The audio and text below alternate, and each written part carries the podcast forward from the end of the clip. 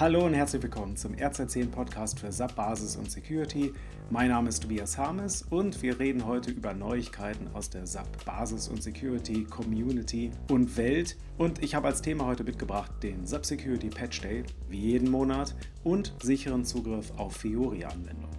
Ja, starten wir mit dem SAP Security Patch Day, der war diesmal am 9. November 2021 und hatte fünf Security Updates und zwei davon waren Updates von zuvor äh, releaseden äh, Patch Days. Und es gibt tatsächlich diesmal nur eine Hot News. Hot News ist ja immer ein CVSS-Score über 9, also auf der Skala von 1 bis 10. Und es geht um eine ähm, Sicherheitslücke im Kernel von SAP, also auf der ABAP-Plattform. Betroffen, hier werden explizit Kernel-Versionen genannt 7.77, 7.81, 7.85 und 7.86.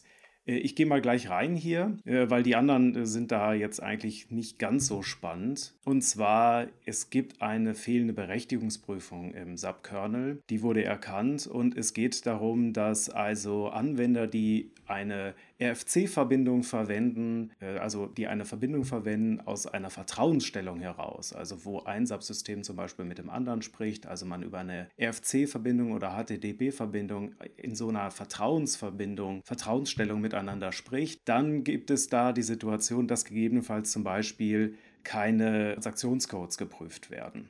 Und das hat man jetzt erkannt. Also das Risiko ist hier, dass Anwender, die sozusagen indirekt auf ein Subsystem zu, äh, zugreifen, auf ein dahinter gelagertes Subsystem, dass die dann mehr können, die dürfen mehr lesen vielleicht oder dürfen sogar was ändern, was eigentlich gar nicht vorgesehen ist. Und äh, es wird hier noch geschrieben, äh, immerhin kann der, äh, der Angreifer äh, die Systemlast nicht hochziehen oder irgendwie äh, das System stoppen. Aber natürlich das Sicherheitsrisiko entsteht dadurch, dass die Leute dann wahrscheinlich mehr können, ähm, als sie sie dürften. Und ja, die äh, einzige Möglichkeit, das irgendwie äh, zu fixen, ist äh, ein Kernel-Patch. Ihr müsst also auf die neueste Version aktualisieren. Die wird hier auch im Sicherheitshinweis, den ich in den Show Notes wie immer verlinke, erwähnt. Es steht nicht ganz genau drin, was jetzt eigentlich das Problem war. Also hier sieht man nur so, ja, ähm, T-Code for Authorization wird jetzt eingeführt, also wird jetzt irgendwie nochmal explizit geprüft. Also interpretiere ich das so, das war das Problem, dass es vorher nicht da war. Und ich sehe hier, dass dass halt bestimmte Kernel-Versionen, äh, dass dafür hier dann entsprechende Patch-Level angeboten werden. Wenn euer Kernel hier nicht aufgeführt werdet, äh, wird, dann müsst ihr entweder warten. SAP hat gesagt, okay, die aktualisieren jetzt den Hinweis hier laufend. Oder ihr müsst einfach,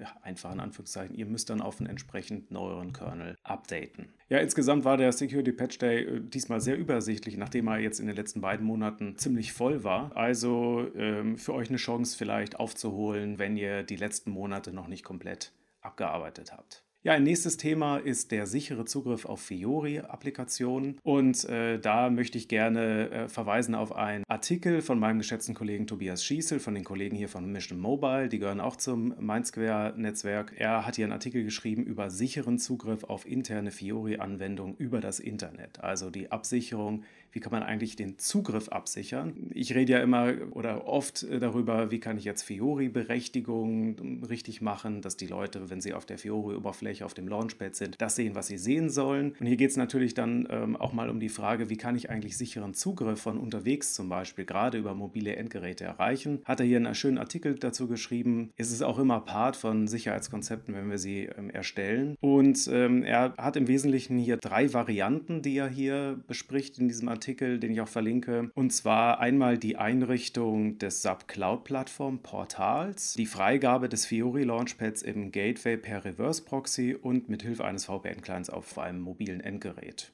die Überlegung hier mit dem Cloud-Plattform Portal, also die Überlegung, dass ich also mein Fiori Launchpad nicht selber sozusagen hoste, sondern das von der SAP verwende, also aus, dem, aus der Cloud buche, die Leute also auf dieses Launchpad jage, auf diese Fiori-Oberfläche und ich dann äh, eine Verbindung mache von der SAP Cloud auf meine On-Premise-Systeme. Das heißt also, die Anwender arbeiten quasi in der Cloud von der Oberfläche her, die Daten werden aber dann über einen Rückkanal hier über den Cloud Connector dann geliefert und die Leute können arbeiten, aber ich habe nicht das Problem, dass ich so eine Fiori-Oberfläche, also die ja dann typischerweise auf meinem Subsystem, auf meinem ERP oder S4HANA-System läuft, dass ich die ins Internet exponieren muss und damit natürlich auch irgendwie angreifbar mache.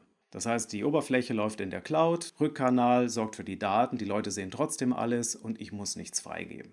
Ja, die zweite Variante ist, ähm, wenn ich äh, doch ein bisschen mehr eigene Infrastruktur bereit bin aufzubauen oder ich einfach auch dieses Cloud-Portal nicht nutzen will, dann ist die Überlegung, dass ich äh, selber das online stelle, also in meiner DMZ ein System habe, zum Beispiel ein Fiori Gateway, äh, was dann diese Oberfläche zur Verfügung stellt und dann mit den Systemen hinten in meinem Rechenzentrum, in, in meiner Landschaft kommunizieren. Das Ganze nennt sich dann Reverse Proxy, also dass man zum Beispiel einen Webdispatcher oder irgendein anderes Tool, Load Balancer und so weiter davor schaltet, damit hier also möglichst auch wenig bei einem wirklichen Subsystem dann ankommt. Aber die Überlegung, ich kann das dann im Internet exponieren und mein Subsystem steht trotzdem nicht direkt im Internet, weil noch eine Zwischenebene dabei ist, ein System, was diese Anfragen entgegennimmt und dann nach innen weiterleitet und dann wieder zurück beantwortet. Das ist ja die Idee eines Reverse Proxys. Genau, da gibt es dann einiges zu beachten. Natürlich dann auch letztendlich die Frage, wie authentifizieren sich dann äh, User, also wie kommen sie möglichst mit wenig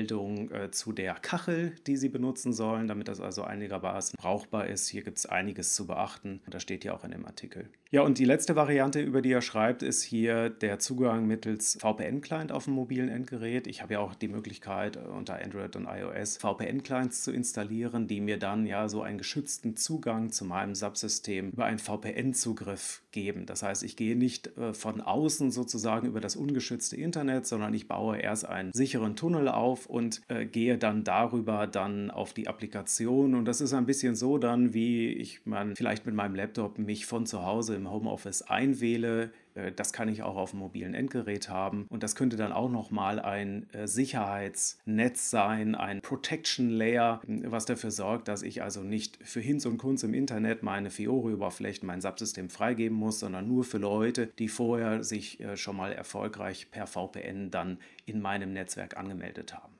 Ja, also auf jeden Fall, wenn das für euch ein Thema ist, Fiori von extern anbinden, sich auf jeden Fall mal den Artikel hier ansehen. Fiori sicher berechtigen ist auch ein Thema. Hier äh, Werbeblock möchte ich einmal hinweisen, also gerade zum Jahresende ähm, kriegen wir noch gespiegelt, der eine oder andere hat vielleicht auch noch Schulungsbudget, was er dieses Jahr nicht abgerufen hat. Äh, daher mein Hinweis auf unseren sehr erfolgreichen Crashkurs S4 HANA und Fiori Berechtigung. Das ist ein Online-Classroom, das heißt, das findet äh, online statt, komplett das ist vier Stunden am Stück. Einmal die Druckbetankung zum Thema, was muss man wissen bei SVHANA und Fiori-Berechtigung. Also auch ideal für Leute, die jetzt da sich in Zukunft mit beschäftigen müssen, weil gerade vielleicht ein SVHANA-Projekt läuft. Einmal wirklich die Basics und auch ein bisschen Praxisübung. Was, wie fühlt sich das an? Wie funktioniert das? Worauf sollte man achten, damit man da möglichst einen guten Start hat in Richtung Fiori-Oberflächen und Kacheln und das die Leute auch das sehen, was sie sehen sollen. Also nicht nur der sichere Zugriff, sondern auch, dass sie das Richtige sehen. Und dafür ist dieser Crashkurs. Und äh, wir haben zwei Daten, da sind noch Plätze frei, und zwar am 17.11.2021 und am 15.12. 17.11. das wird jetzt sehr knapp, wenn wir das hier jetzt releasen. 15.12. Äh, ist dann vielleicht auch noch eine Chance. Ähm, ja, Themen sind äh, Architekturvarianten SVHANA und Auswirkungen, grundlegende Änderungen SVHANA-Berechtigung und dann ja das Thema,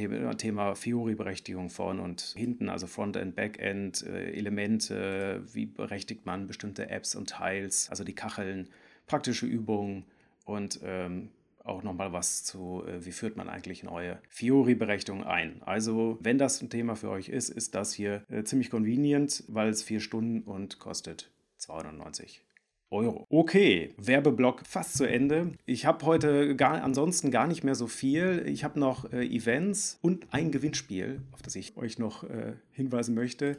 Events, ihr kennt es, äh, ich sage am Ende immer, äh, was haben wir noch für Webinare laufen jetzt demnächst. 16.11. Wie kann ich SAP einfach in meine IT-Security integrieren? Ist dann vielleicht für diejenigen interessant, die äh, global auch das Thema IT-Security haben, also nicht nur SAP-spezifisch oder die Kollegen haben, die immer seufzen, ja, wir müssten eigentlich mehr für die SAP-Sicherheit tun, aber wir von der IT, von der IT-Security haben jetzt nicht so den SAP-Plan und das ist mal ein Webinar dann für diejenigen, die sich eigentlich mit IT-Security beschäftigen und in SAP ja vielleicht da auch gar nicht so sehr reinsteigen wollen, aber ein paar Basics gibt es halt zu wissen und wie kann man gut SAP an die IT-Security andocken. Könnt ihr vielleicht auch empfehlen, wenn das nicht für euch relevant ist. Ja. Und am 1.12. haben wir noch ein Webinar, das richtige Tool für SAP Security Monitoring und Logfile-Überwachung finden. Haben wir auch schon mal gehalten. Halten wir jetzt nochmal, weil das so erfolgreich war, weil das Interesse auch so hoch war. Und da reden wir mal darüber, ja, was kann man denn eigentlich machen, um die Security-Logs äh, oder überhaupt die Logs in SAP im Griff zu halten. Ähm, welche, auf welche muss ich überhaupt gucken und mit was könnte ich das machen?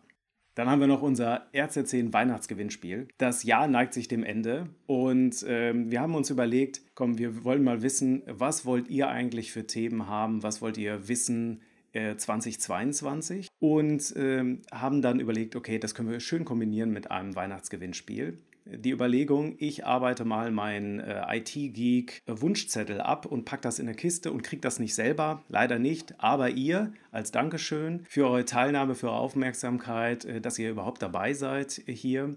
Und was wir wissen wollen, ist, äh, über welches Thema sollen wir 2022 auf rz10.de berichten? Welche Webinare sollen wir vielleicht noch machen? Äh, welche Artikel oder Artikelserien? Ja, lasst es uns wissen und als Dankeschön könnt ihr eins dieser Pakete gewinnen, dieser Geek-Pakete. Und der Einsendeschluss ist der 2.12.2021. Wo könnt ihr teilnehmen? rz10.de slash Gewinnspiel. Geht da auf die Seite, da könnt ihr äh, eure Kontaktdaten eintragen und auch uns bitte die Frage beantworten, ne, welche Themen sollen wir 2022 behandeln. Und als Dankeschön kriegt ihr dann unsere Geekbox. Also äh, würde mich freuen, wenn ihr dabei seid. Das war es auch schon wieder mit dem RC10 Update. Macht es gut, bis zum nächsten Mal. Bis dahin.